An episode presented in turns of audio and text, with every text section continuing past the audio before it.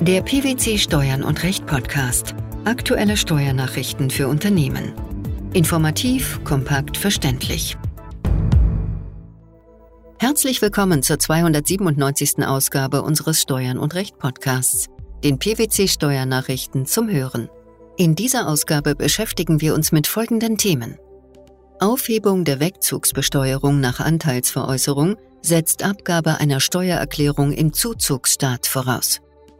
Laufzeitbezogene Betrachtungsweise bei Leasing-Sonderzahlungen im Rahmen der Ermittlung der anteiligen unternehmerischen Nutzung eines Kraftfahrzeugs.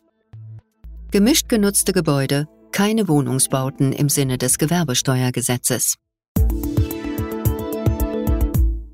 Paragraph 6 Absatz 6 Satz 1 des Außensteuergesetzes regelt, dass ein Einkommensteuerbescheid mit dem ein fiktiver Veräußerungsgewinn von Kapitalgesellschaftsanteilen aufgrund eines Wegzugs ins EU-Ausland festgesetzt wurde, aufgehoben wird, wenn die Anteile später zu einem niedrigeren Wert verkauft werden und die Wertminderung im Zuzugsstaat nicht berücksichtigt wird. Das Finanzgericht Münster hat nun entschieden, dass diese Regelung nicht greift, wenn im Zuzugsstaat keine Steuererklärung abgegeben wird. Welcher Sachverhalt lag diesem Urteil zugrunde? Die zusammenveranlagten Kläger zogen im Streitjahr 2012 von Deutschland nach Österreich. Zu diesem Zeitpunkt hielt der Kläger 50 Prozent der Gesellschaftsanteile an einer inländischen GmbH, deren gemeiner Wert zum Wegzugszeitpunkt höher war als die Anschaffungskosten. Das Finanzamt erfasste den sich daraus ergebenden fiktiven Veräußerungsgewinn im Rahmen des Einkommensteuerbescheids für 2012 und stundete die festgesetzte Steuer nach 6 Absatz 5 Außensteuergesetz. Im Jahr 2016 veräußerte der Kläger die Anteile und erzielte hierbei einen niedrigeren als den im Jahr 2012 zugrunde gelegten fiktiven Veräußerungsgewinn. Die Wertminderung war betrieblich bedingt. Aufgrund der Veräußerung widerrief das Finanzamt die Stundung.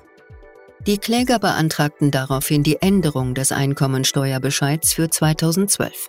Dies lehnte das Finanzamt unter Hinweis auf eine mögliche Berücksichtigung der Wertminderung in Österreich ab. Wie begründeten die Kläger ihre anschließende Klage? Sie führten aus, dass der Kläger im Jahr 2016 lediglich Renteneinkünfte erzielt habe, die nach den Regelungen des Doppelbesteuerungsabkommens in Deutschland zu besteuern seien. Da er aus gesundheitlichen Gründen nicht mehr erwerbstätig sei, werde er auch in Zukunft in Österreich keine Einkünfte erzielen, sodass eine Berücksichtigung der Wertminderung in Form von Verlustvorträgen ins Leere ginge. Deshalb hätten die Kläger in Österreich keine Steuererklärungen abgegeben. Nach Meinung des Finanzgerichts waren die Beteiligten übereinstimmend und zutreffend davon ausgegangen, dass der Wegzug nach Österreich eine Besteuerung nach 6 Absatz 1 Außensteuergesetz ausgelöst habe, dass die Steuer zu Stunden sei und dass die Veräußerung gemäß den einschlägigen Regelungen im Außensteuergesetz zu einem Widerruf der Stundung führe. Warum hatte die Klage trotzdem keinen Erfolg?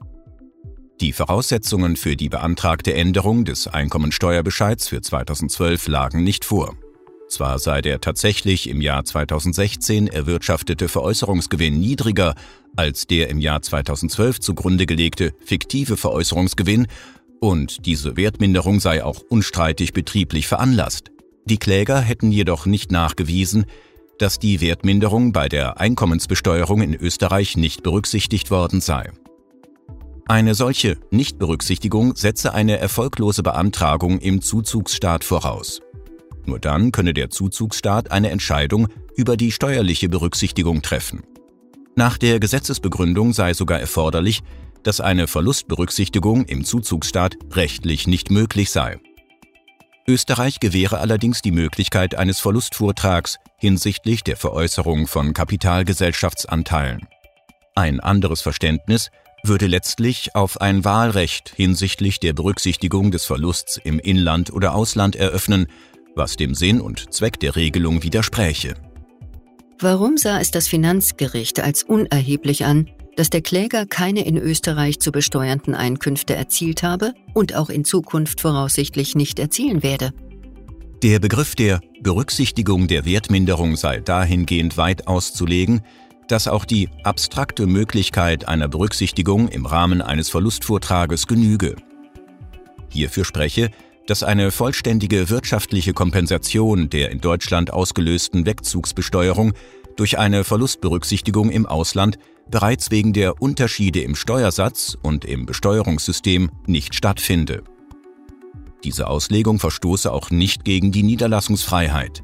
Nach der hierzu ergangenen Rechtsprechung des Europäischen Gerichtshofs sei eine Besteuerung nicht realisierter Wertzuwächse im Wegzugsstaat ohne Berücksichtigung später eintretender Wertminderungen im Zuzugsstaat zulässig. Wie stehen die Kläger zu dieser Entscheidung?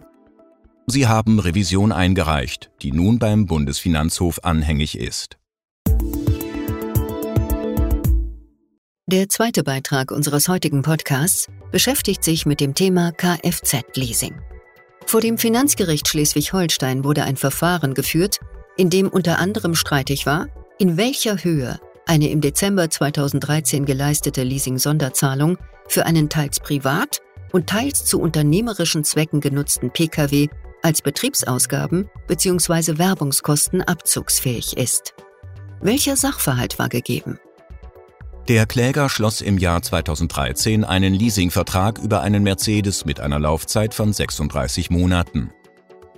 Die Auslieferung des Fahrzeugs erfolgte Anfang Dezember 2013. Der Kläger leistete eine Leasing-Sonderzahlung von 36.490,88 Euro, zuzüglich 6.933,27 Euro Umsatzsteuer. Im Dezember 2013 nutzte er das Fahrzeug zu rund 71 Prozent für seine selbstständige Tätigkeit, zu rund 13 Prozent im Rahmen seiner Vermietungstätigkeit und im Übrigen privat. Im gesamten Leasingzeitraum Dezember 2013 bis Dezember 2016 nutzte der Kläger das Fahrzeug hingegen lediglich zu 12,16 Prozent für seine selbstständige Tätigkeit und zu 6,24 Prozent für seine Vermietungstätigkeit. Für das Jahr 2013 begehrte der Kläger die Leasing-Sonderzahlung ausgehend von einem beruflichen Nutzungsanteil von insgesamt 84 Prozent zum Betriebsausgaben bzw. Werbungskostenabzug zuzulassen. Wie reagierten die Richter? Nach Auffassung des Finanzgerichts gehört die bei Leasingbeginn erbrachte Sonderzahlung zwar in Höhe der anteiligen unternehmerischen Nutzung des Pkw zu den sofort abziehbaren Betriebsausgaben oder Werbungskosten bei der Höhe der anteiligen unternehmerischen Nutzung sei aber auf eine laufzeitbezogene Betrachtungsweise abzustellen. Daher sei die Leasing-Sonderzahlung im Jahr 2013 entsprechend dem laufzeitbezogenen Anteil der unternehmerischen Nutzung lediglich in Höhe von 12,16 Prozent bei den Einkünften aus selbstständiger Tätigkeit und in Höhe von 6,24 Prozent bei den Vermietungseinkünften abzugsfähig. Ist die Sache damit entschieden?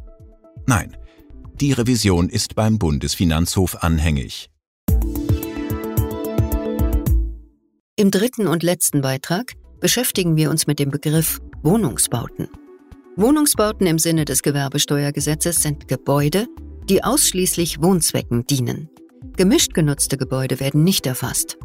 Dies hat der Bundesfinanzhof entschieden und damit den vorliegenden Sachverhalt geklärt.